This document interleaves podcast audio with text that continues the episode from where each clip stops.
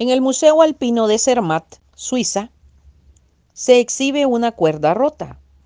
Parece fuerte y resistente, pero falló en un momento crítico. Sucedió así. Eduardo, famoso tallador de madera y alpinista, había tenido durante años el deseo de llegar a la cumbre más alta.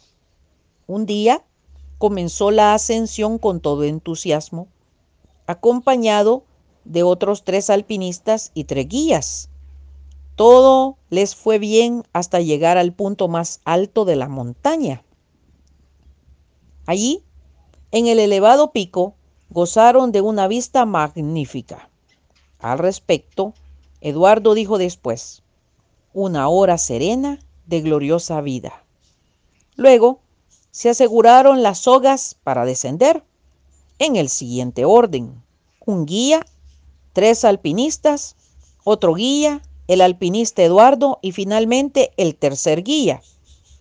Descendieron despacio con mucha cautela por el temible precipicio. Un grito repentino resonó por las montañas al caer uno de los alpinistas sobre el, primer guía, lanzándolo fuera de su punto de apoyo.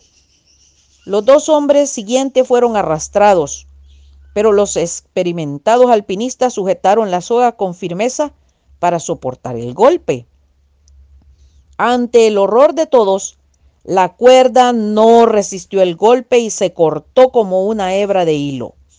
Los cuatro hombres desaparecieron en el helado precipicio a más de 1200 metros de profundidad.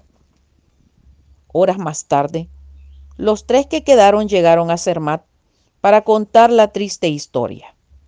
La cuerda rota fue examinada y se descubrió bien pronto por qué no había resistido.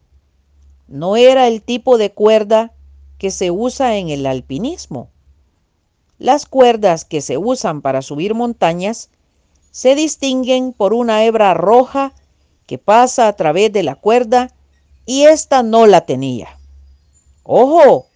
La falta de diligencia y cuidado mata. Bendiciones.